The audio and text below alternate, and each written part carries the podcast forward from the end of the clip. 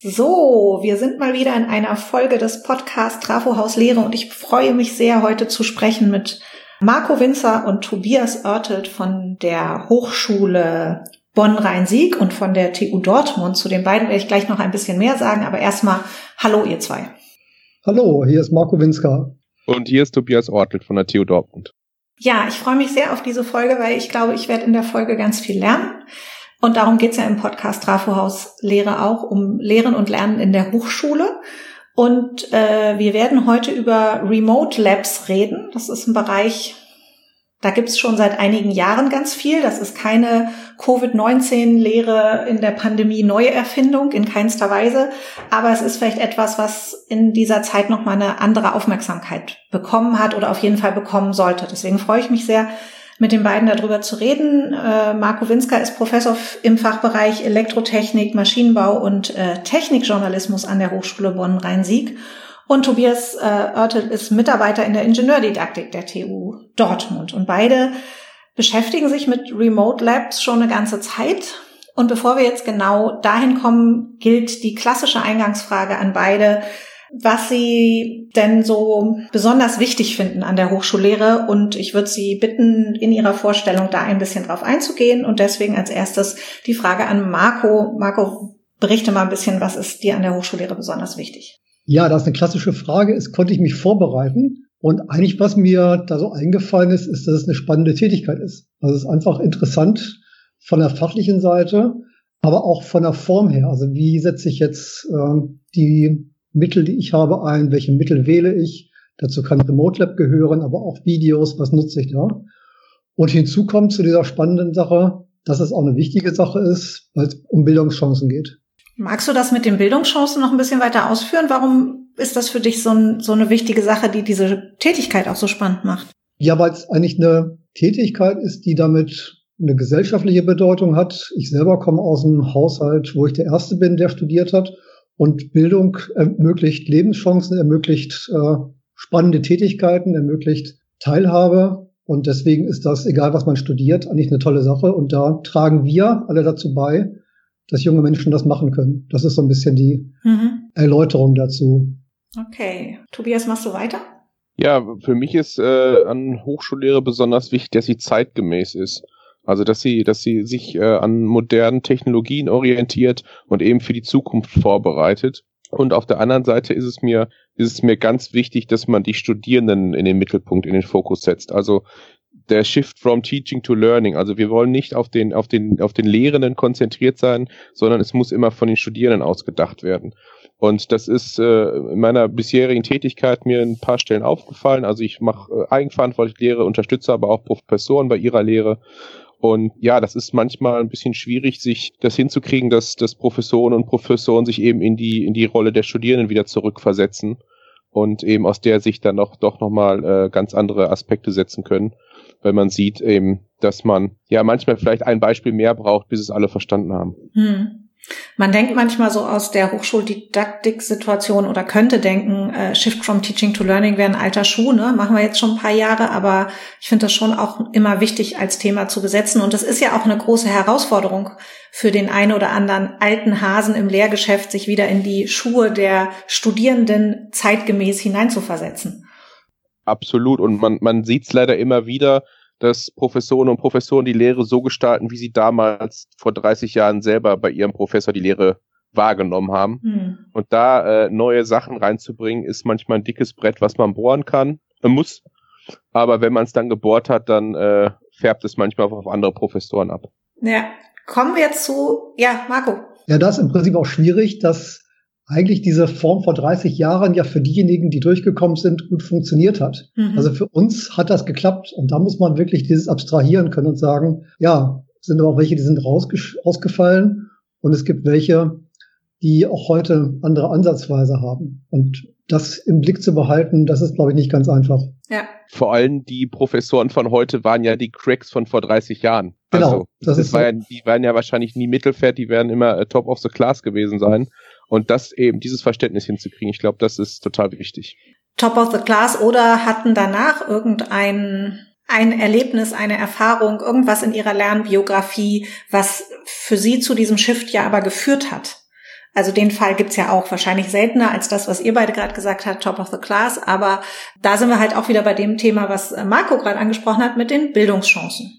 Aber heute wollen wir über eine andere Sache der zeitgemäßen Bildung reden, obwohl ich könnte jetzt, glaube ich, mit euch beiden auch über das Thema weiter diskutieren. Aber ich könnte mir vorstellen, dass wir das bei dem Thema Remote äh, Labs und Remote Labore auch nochmal streifen werden.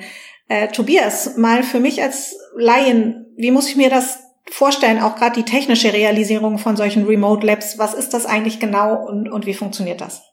Also unter Remote-Laboren oder Remote Labs im Englischen versteht man reale Experimentiereinrichtungen, also wirklich äh, ein Labor, wo eine Maschine steht und die kann eben zeit- und ortsunabhängig über das Internet angesteuert werden. Mhm. Das heißt, wir haben eine Maschine automatisiert, also damals im, im Projekt ELLI, Exzellentes Lehren und Lernen in den Ingenieurwissenschaften, habe ich am Institut für Umformtechnik und Leichtbau eine Zugprüfmaschine äh, automatisiert, die jetzt eben eine Zugprüfmaschine heißt. Wir haben eine Metallprobe und an der beiden Enden wird gezogen. Und wenn man sich das wie jetzt ein, ein Gummi vorstellt, äh, wird die Probe eben immer länger, bis sie irgendwann reißt. Und das führt man dann eben mit sehr hohen Kräften durch, mit circa bis zu 25 Tonnen. Und dann haben wir eben einen Roboter davor gesetzt, der eben die Proben automatisch ein- und äh, auslegen, äh, erbauen kann. Und dann können die Studierenden eben von zu Hause, von ihrem Laptop oder ihrem iPad den Versuch durchführen. Und das nennt man dann ein Remote-Labor. Okay. Marco, hast du Ergänzung? Genau, das ist, das ist ein gutes Beispiel. Wir haben im Prinzip eine ähnliche Setting von der, von der Bedienung her, aber was mhm. ganz anderes äh, vom Inhalt. Bei uns ist es eine Platine, eine digitale Schaltung, okay. die auch bei uns in der Hochschule liegt und die man fernbedienen kann. Das heißt, ich kann eine Schaltung darauf laden und dann gucken, was da in der Schaltung passiert. Das hört sich für mich jetzt erstmal so an, als wäre diese technische Realisierung gar nicht so sehr das Problem, als wäre das relativ einfach, sowas technisch zu ermöglichen. Wie sieht es mit dem didaktischen Setting aus, was das Ganze unterfüttern, umhüllen muss? Wie habt ihr das gelöst? Naja, technisch so ganz einfach ist es nicht. Man braucht solche Dinge wie Benutzerverwaltung, Warteschlangen, Zugriffsrechte. Das Ding ist im Internet und äh, muss eine gewisse Sicherheit haben. Also wenn man es dann mal macht, dann kommt man da doch an ziemliche Probleme mhm. ran. Aber genau, Didaktik ist, glaube ich, vielleicht für dieses Forum hier eine Fragestellung, die wir jetzt im Vordergrund schieben können. Also auch da ist es so, dass man, wenn man sowas plant, eigentlich an viele Fragestellungen rankommt, die man didaktisch sich überlegen muss. Also was genau ist die Aufgabe von meinem Praktikum? Welche Lernziele möchte ich damit erreichen? Was möchte ich nicht damit erreichen? Und äh, darüber macht man sich dann erstmal Gedanken, wenn man diese Versuchsumgebung konstruiert und dann auch diese Versuche da einbaut. Hast du mal ein Beispiel oder Tobias, hast ich würde das gerne noch mal kurz ergänzen. Mhm. Also die technische Realisierung ist sicherlich kein Hexenwerk, aber ist dann schon in manchen Fällen relativ anspruchsvoll. Vor allen Dingen, da wir äh, in dem Projekt äh, Maschinen automatisiert haben, die nicht für eine Automatisierung vorgesehen waren. Das kam noch hinzu. Also es war ein Forschungsprojekt, da haben drei Leute schon schon lange mit äh, dran gearbeitet und ähm, bis man das äh, sicher herstellen konnte und auch andere Maschinen noch äh, ansteuern konnte. Und das Wichtige ist einfach, was ich auch noch ergänzen möchte, mit dem Remote-Labor möchte ich nicht den Ingenieurinnen und Ingenieuren das richtige Labor wegnehmen. Mhm. Die müssen trotzdem in einem Labor stehen und eine Metallprobe mal mit, äh, mit den Fingern angefasst haben, ausgemessen haben. Aber im äh, normalen Laboralltag im Ingenieurwesen können die Studierenden vielleicht in einer Gruppe von vier Personen einen Versuch durchführen, weil es zeitlich einfach nicht passt bei so großen Kohorten. Mhm. Durch das Remote-Labor kann man eben dann noch die Zeit nutzen nach 17 Uhr wo dann eben das Labor zur Verfügung steht und die Studierenden können dann eben ihre eigenen Parameter wählen, also die Geschwindigkeit zum Beispiel, in welcher der Versuch durchgeführt wird und können daran auch eben fast freies Experimentieren durchführen. Genau, das ist im Prinzip diese Frage der Lernziele. Also ist es mein Lernziel, jetzt mit Metall umgehen zu können und das in der Hand zu haben und zu fühlen, was es für Materialeigenschaften hat? Oder bei uns in der, Elektrotechnik äh, ist es da die Aufgabe, dass man eine Schaltung in der Hand hat und das äh, Messinstrument dort ansetzt. Das ist ein wichtiges Lernziel, aber das habe ich vielleicht schon gehabt. Das heißt, ich bin jetzt in einem anderen Labor, wo es mir um andere Dinge geht. Mhm. Und dann muss ich sagen, okay, da brauche ich das nicht mehr in der Hand zu haben. Das habe ich bereits in der und der Veranstaltung gehabt. Also da spielen dann wieder dieses Versuchssetting und die Didaktik gut zusammen. Da gleich mal eine Nachfrage. Würde das bedeuten, dass Remote-Labore so im Erstsemester, erste, zweite Semester eher nicht so häufig vorkommen und eher in den höheren Semestern? Das kann man verschieden gestalten. Also ich habe auch schon tolle Beispiele gesehen, die es genau andersrum machen, mhm. die gerade im ersten Semester erstmal mit so einem Remote-Labor anfangen, um so ein bisschen Angst zu nehmen. Dass man keine Angst hat, die Schaltung kaputt zu machen, sondern dass man Sachen erstmal im Remote-Labor ausprobiert. Wenn man da ein bisschen Zuversicht hat, dann ins Reallabor geht mhm. und da schon besser vorbereitet ist und diese Zeit mit der Betreuung, die eigentlich wertvoll ist, äh, besser nutzt. Verstehe. Also auch wieder, da sind wir ja auch wieder bei dem Thema Bildungschancen eventuell, zu sagen, im Grunde im Remote-Labor kannst du gewisse Versuche, wenn das mit den Warteschlangen und den Benutzern und so alles gut funktioniert, auch eben häufiger durchspielen, unter verschiedensten Aspekten durchackern, überhaupt erstmal den Kontext kennenlernen.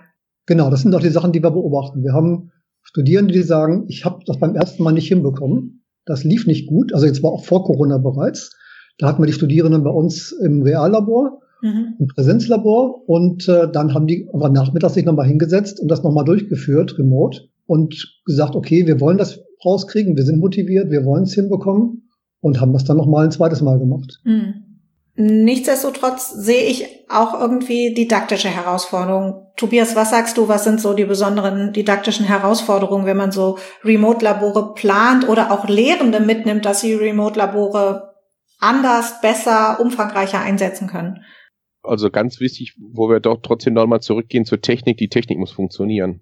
Mhm. Also das ist nicht nichts Schlimmeres, als wenn ich so ein, so ein Labor einsetzen möchte und die Technik funktioniert nicht. Selber haben wir am Anfang die Labore nicht, nicht für die Studierenden äh, geöffnet, sondern haben es erstmal nur in einer geschützten Umgebung im Hörsaal genutzt.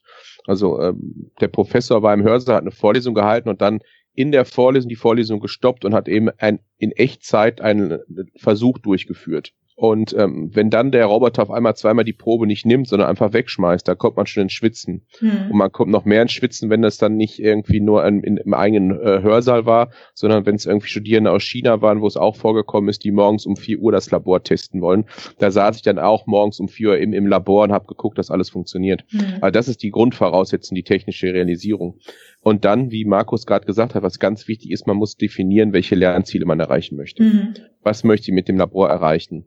Möchte ich erreichen, dass sie den Versuch durchführen können oder möchte ich eben, dass sie im, im Fall des Ingenieurstudiums eben anschließend dann die Messwerte auswerten können und verschiedene Kennwerte berechnen können? Und dann eben muss man Leute davon überzeugen, dass sie auch das Remote-Labor am Standort X auch am Standort Y einsetzen, weil das ist der große Vorteil. Wir müssen die Versuche nicht mehr an jedem Standort der Welt zur Verfügung stellen, sondern man kann sich die, die Versuchsaufbauten teilen. Und wir sprechen da auch von Maschinen in der Umformtechnik, die schnell an die halbe Million Euro gehen. Ja. Und da kann man eben auch besondere Maschinen oder, oder, oder Prototypen, die können dann auch in der Lehre eingesetzt werden. Also man wird dann viel flexibler, wenn man mal miteinander spricht und die Labore miteinander austauscht.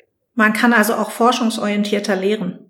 Genau, man kann, genau, also man, wir hatten, also das war auch ein, ein Aspekt, den wir da in Dortmund am IUL hatten, dass wir eine, einen Prototypen, das war eine, eine, eine Rohrumformmaschine und die wird auch automatisiert und das ist, glaube ich, die, die einzige Maschine dieses Typens und die konnte dann als Remote-Labor weltweit angeboten werden, ja. Das stimmt natürlich. Hm, verstehe. Bevor ich den nächsten Schritt mache, Marco, hast du noch Ergänzungen zu diesem didaktischen Prozess, zu den Zielen, zu dem Thema? Das war eigentlich schon, glaube ich, ein guter Überblick über die verschiedenen Möglichkeiten, die wir da haben. Okay.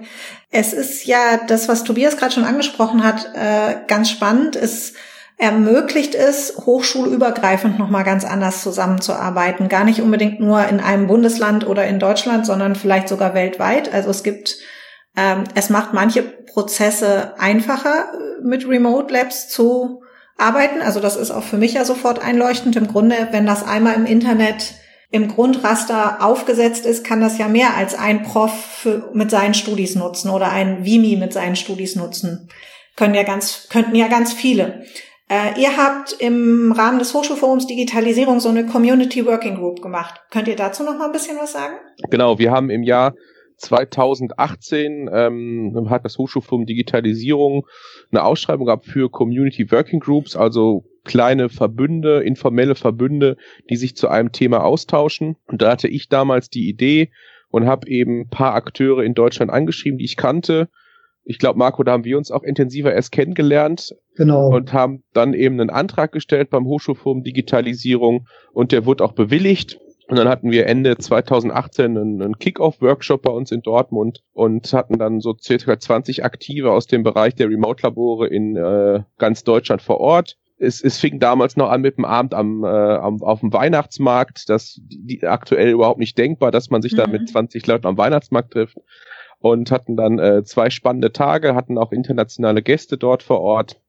Und seitdem treffen wir uns so, so halbjährlich, bleiben im Austausch, hatten letzte Woche ein Treffen und äh, versuchen uns immer wieder ähm, darzustellen und auch auf den verschiedensten Konferenzen zu zeigen, dass es eben diese Remote-Labore gibt, weil ähm, sie sind eben nicht vielen Leuten bekannt, dass es das gibt. Und die Besonderheit in dieser Community Working Group besteht darin, dass es Expertinnen und Experten aus dem Bereich der technischen Realisierung gibt, aber auch Expertinnen und Experten aus dem Bereich der Didaktik. Mhm. Und also die, die, die beiden äh, Bereiche arbeiten da eng zusammen. Und ja, man muss auch sagen, dass die Expertinnen und Experten aus dem Bereich der Technik manchmal doch ein bisschen verblüfft sind, was sie dann von den Didaktikerinnen und Didaktikern hören, was man doch hätte anders machen können was so einfach ist, um es umzugestalten weil äh, jeder Entwickler und jede Entwicklerin kennt das ja, wenn man irgendwie was entwickelt, man ist von dem Projekt total überzeugt und das, wenn jemand anders das zeigt, dann kann das User Interface schon manchmal überarbeitet werden. Hast du mal ein konkretes Beispiel? Oh, es war, war, in einem Labor, das war einfach, ähm, das war nicht intuitiv, wie man da vorgehen musste. Man musste erst die Kamera auswählen, es war auch, äh, bei uns war es auch so, wir mussten erst die Kamera auswählen, dann auf Start klicken und dann wieder auf eine andere Kamera klicken. Also einfach vom, vom, vom wie, wie man durch das Labor durchgeführt wird. Das war einfach nicht intuitiv. Wir haben das jahrelang so entwickelt und waren damit eigentlich zufrieden. Aber wenn man dann nochmal die externe Perspektive und auch im kollegialen Austausch dann nochmal kriegt und dann auch ehrlich sagt, boah, das ist aber Mist, dann äh, nimmt man das ganz gut wahr und kann dann erkennen, dass man es vielleicht doch verbessern sollte. Ja, und dann eben reduziert man dadurch den Frust bei den Studierenden und macht das Lernerlebnis schneller möglich, eventuell, anstatt dass erstmal nur die Frust, der Frust ist, ich wusste gar nicht, dass ich zuerst die Kamera einschalten muss und sowas. Genau. Hm. Das ist das Schöne, wenn man Studierende hat, dann kann man denen über die Schulter schauen und mit denen sprechen und sagen, wie kommen sie damit zurecht, wie gehen sie da vor und sieht dann, stimmt. Mir ist klar, dass ich da vorne hinklicken muss, aber das ist nicht so das Richtige. Und wir sind da doch verschiedene Experten, teilweise im Fachgebiet, mhm. dann in der Programmierung. Und dann muss man sich natürlich noch in Dinge wie Didaktik und User Interface auch äh, einarbeiten. Und das muss alles zusammenkommen. Das macht das Ganze interessant, aber auch anspruchsvoll. Ja, jetzt hast du gerade gesagt, da kann man sich freuen, wenn man Studierenden über die Schulter gucken kann und Studierende hat. Grundsätzlich habt ihr doch aber in den Remote-Laboren, also außer es ist erstmal so ein Prototyp eher für die Lehrenden, immer Studierende, oder? Also die, die Zielgruppe ist doch eigentlich immer Studierende für ihren Lernprozess damit zu vertraut zu machen. Genau, nur die können entweder zu Hause sitzen nachmittags, wenn wir sie nicht beobachten. Mhm. Ähm, wir haben es aber auch so, dass die tatsächlich im Laborraum bei uns sitzen. Die haben vor Corona die Platine dann neben sich liegen gehabt aber konnten mit einer zweiten Platine nochmal eine andere Messung machen und das war dann remote. Okay. Dann kann man sagen, okay, das, was sie eben jetzt in echt gemacht haben, das können sie jetzt hier virtuell auf der Umgebung machen und da guckt man, wie das abläuft, wie die Klicks sind, ob das, oder fragt hinterher, also man muss jetzt nicht immer äh, jeden einzelnen Mausklick da beobachten, aber fragt dann, haben sie es hinbekommen, was war die Schwierigkeit? Okay, was sagen die Studis so? Also finden die das mit diesen Remote Labs gut oder hätten die gerne mehr normale Labs oder so althergebrachte? Normal ist vielleicht der falsche Ausdruck.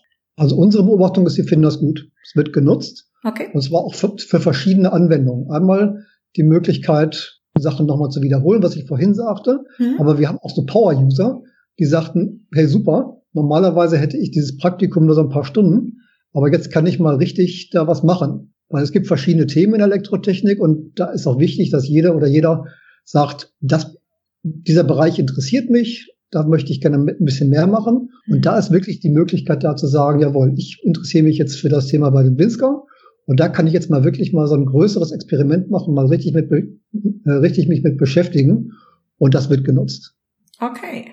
Ich vermute, um jetzt mal den Schlenk dahin zu machen, nee, ich habe erst noch eine Frage an Tobias.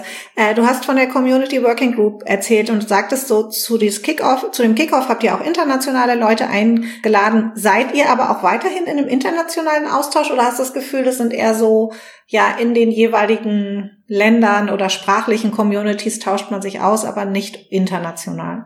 Also es gibt, äh, also in, wir in unserer deutschen Community Working Group Remote Labore treffen uns jetzt immer nur mit deutschen äh, Hochschulstandorten und Institutionen. Die internationale Vernetzung läuft über zwei, drei internationale Konferenzen, die jedes Jahr stattfinden.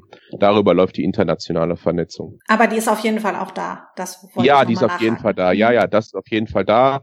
Und also, also in Europa ist da, äh, sind da vorne die Portugiesen und die Spanier. In Amerika gibt's gibt's paar Remote-Labore. Und nee, der Austausch ist, ist, ist total wichtig. Also das ist äh, schon gegeben. Und auch von der Nutzerseite haben wir da Nachfrage. Mhm. Mein, mein Remote-Labor, unser Remote-Labor ist frei verfügbar. Da kann man sich einfach so einloggen. Okay. Und äh, ich habe auf YouTube Videos dazu und habe da Abfragen sowohl zum Remote-Labor als auch auf YouTube aus der ganzen Welt. Wir haben Partnerhochschulen, wir haben auch Kolleginnen und Kollegen, die da Untertitel in Landessprachen beisteuern. Das heißt, die setzen das bei sich ein in der Hochschule. Wir haben jetzt Argentinien, wir haben Brasilien, wir haben Ukraine, aber auch weitere Zugriffe aus Ländern, die sagen, jawohl, das wird hier genutzt. Und da ist es natürlich so, dass so, ich sag mal, so mittelreiche Länder da mehr Interesse haben, weil die Ausstattung da, die ist vorhanden, also die können auch was damit anfangen, aber haben nicht so viel Geld für die Ausstattung. Mhm. Das heißt, da ist es natürlich interessant, mal so ein Labor mit etwas fortschrittlichen technischen Möglichkeiten zu nutzen. Okay, dann komme ich jetzt doch zu der Frage, die ich eigentlich erst als zweite stellen wollte. Brauchen wir dann überhaupt noch? Ich habe zwar am Anfang gesagt, man kann da nicht so richtig alles machen, aber so wie wir uns jetzt unterhalten, könnte man ja auch sagen, dass man das eine oder andere Hochschullabor eventuell durch Remote ersetzen könnte, oder? Ich würde sagen, ja. Das eine oder andere. Also ich habe mal so gesagt, so ein Drittel könnte man durchaus ersetzen ich sehe das genauso. Ich würde sogar noch sagen, mehr als ein Drittel kann man ersetzen. Man muss allerdings darauf hinweisen, auch ein Remote-Labor ermöglicht ja nur den Zeit, äh, also den, den zeitgleichen Zugriff von einer Person. Mhm. Also ob ich jetzt vor der Maschine stehe und die Maschine nutze oder ob ich per Internet die Maschine nutze. In dem Fall kann immer nur eine Person die Maschine nutzen.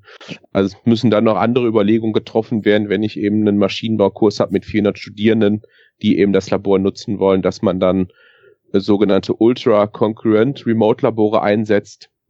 Das heißt, man hat einen bestimmten Versuchsraum definiert mit Geschwindigkeiten und die Studierenden konfigurieren ein Experiment, sehen aber eine aufgenommene, ein aufgenommenes Video und sehen Daten aus einer Mess, äh, Messdaten aus einer Datenbank. Mhm. Und für sie wirkt es wie ein reales Remote-Labor. Sie sehen auch einen Kamerastream, wie sie sehen, wie die Probe eingelegt wird. Aber so ist es einfach möglich, dass mehrere Studierende parallel das Labor nutzen können. Okay, also die, die Frage der, der Quantität, wie viele Personen gleichzeitig oder wie viele Menschen ein so ein Programm, äh, ein Remote-Labor nutzen können, äh, das, das verstehe ich, aber das wäre ja jetzt kein Hindernis zu sagen, ähm, man macht mehr Hochschule. Also was gibt es, was für Hindernisse gibt es sonst noch, warum äh, Hochschullabore noch nicht remote sind oder warum, wenn ihr sagt, eigentlich so zwischen einem Drittel und ich schätze jetzt mal so knapp der Hälfte oder so, könnte man auch durch Remote ersetzen. Warum macht man es nicht? Also zum einen kann man die Sachen auch äh, sich durch eine Teilung äh, sehr gut nutzen. Mhm. Wenn ich jetzt ein Remote-Labor bei mir habe und ich habe ein anderes Remote-Labor in Amerika und eins in Asien, dann werden die auch nicht gleichzeitig genutzt. Was ja. entscheidend ist, ist, dass die Sachen verfügbar sind. Das heißt, es reicht nicht aus zu sagen, da an der Hochschule Bonn-Rhein-Sieg, da gibt es so Enthusiasten und äh, sein Team und die stellen das da zur Verfügung, mhm. sondern im Prinzip, wir brauchen Infrastruktur, um das betreiben zu können. Wir brauchen äh, das an mehreren Stellen, damit falls bei uns der Bagger äh, vielleicht mal gerade das Stromkabel kappt, dass das dann an anderer Stelle nutzbar ist. Mhm. Und das sind Dinge, die noch nicht verfügbar sind. Mhm, verstehe. Das würde ich einmal noch kurz ergänzen. Also wir hatten es jetzt auch im, im Sommersemester wir haben ein, auch ein Remote-Labor für Elektronikversuche bei uns in Dortmund stehen. Das wurde eingekauft, das haben wir nicht selbst entwickelt, von der Firma Labsland. Und die haben zufälligerweise genau das gleiche Remote-Labor wenig später auch in Amerika installiert. Und bei uns ist es jetzt im Sommersemester einmal ausgefallen, eine Messelektronik.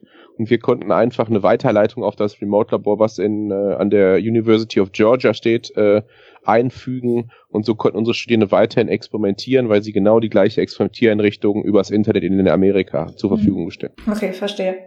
Das ist ja auch spannend. Also ich bin da echt gespannt, wie da in den nächsten, ich sag mal, fünf Jahren die Entwicklung auch nochmal weitergeht. Also wird es die Ressourcen geben, wird es die Infrastruktur geben, diese Verfügbarkeit, dass diese Remote-Labore noch viel stärker in den Lehrbetrieb eingesetzt werden können und ja eigentlich selbstverständlicher Teil der Hochschullehre in den jeweiligen Fächern werden.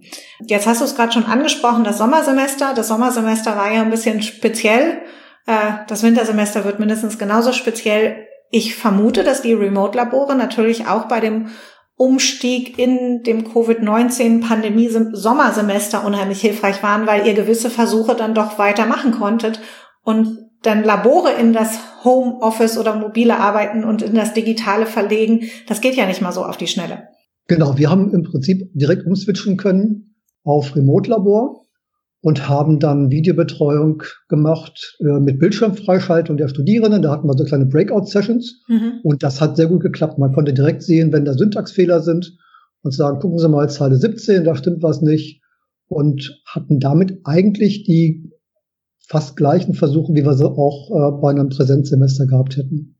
Genau, bei uns, uns vergleichbar. Also wir konnten auch eben ein paar Versuche auf das, das Remote-Labor um, umsatteln mussten aber trotzdem, äh, da ich jetzt bei der Ingenieurdidaktik auch in der Technikerinnen, ach, in der Lehrerinnenausbildung für Technikerberufe bin, ähm, mussten wir ein bisschen umplanen und ja, es ging so weit, dass jetzt der 3D-Drucker bei mir im Keller steht, damit ich hm. eben die Bauteile für die Studierenden produzieren kann. Und äh, da war es irgendwie auch dran, irgendwie innovative und kreative Lösungen zu finden, wie man irgendwie trotzdem den, den Lehrbetrieb weiterlaufen lassen kann und das wird uns jetzt im Wintersemester genauso begleiten. Also wir müssen da auch wieder kreative Lösungen finden für, für alle Beteiligten. Das ist eine wunderbare Überleitung zu meiner Abschlussfrage und die, liebe Zuhörerinnen und Zuhörer, die sehr häufig zuhören, ist mal eine neue, also nach langer, langer Zeit immer der gleichen Abschlussfrage, kommt jetzt wieder für lange, lange Zeit die gleiche Abschlussfrage, aber mit Marco und Tobias dachte ich, das ist eine gute Premiere. Ich würde oder frage euch beide nämlich zum Abschluss, was denkt ihr denn, was bleibt von all den digitalen Innovationen und kreativen Lösungen über 2020, 2021 hinaus? Was aus meiner Sicht bleibt, ist, dass die Bedeutung von digital unterstützter Lehre sichtbar ist. Was für Möglichkeiten es gibt, was man machen kann. Und wie weit es sich umsetzen wird, das hängt dann ab davon, ja, welche Infrastruktur da ist, wie die gefördert wird. Was auf jeden Fall aus meiner Sicht bleibt, ist die Akzeptanz von Videokonferenzen dass man nicht für jede Besprechung durch ganz Deutschland mit dem ICE fahren muss. Und was hoffentlich auch bleibt, dass man die guten Aspekte der Digitalisierung jetzt weiter nutzt. Und ich hoffe, dass wir nicht zurückkehren, dass wir Präsenz- äh, oder Frontalbeschallungsvorlesungen mit 800 Leuten wieder machen müssen. Das kann man lieber über ein Video im Flip Classroom Konzept. Was für ein schönes Schlusswort. Vielen Dank euch beiden für diese Folge zum Thema Remote-Labore. Ich habe ganz viel gelernt. Ich finde, das ist total spannend und ich bin auch da sehr gespannt, wie das die nächsten Jahre weiterläuft, weil ich mir vorstellen kann, dass da noch coole Möglichkeiten für Studierende sich entwickeln werden oder weiterentwickeln werden. Und darum geht es uns ja am Ende, dass Studierende richtig gute Studien in ihren jeweiligen Fächern machen können. Lieber Marco, lieber Tobias, vielen herzlichen Dank fürs Dabeisein. Liebe Zuhörerinnen, liebe Zuhörer, vielen herzlichen Dank fürs Zuhören. Danke für die Einladung, Claudia. Genau, danke. Ciao.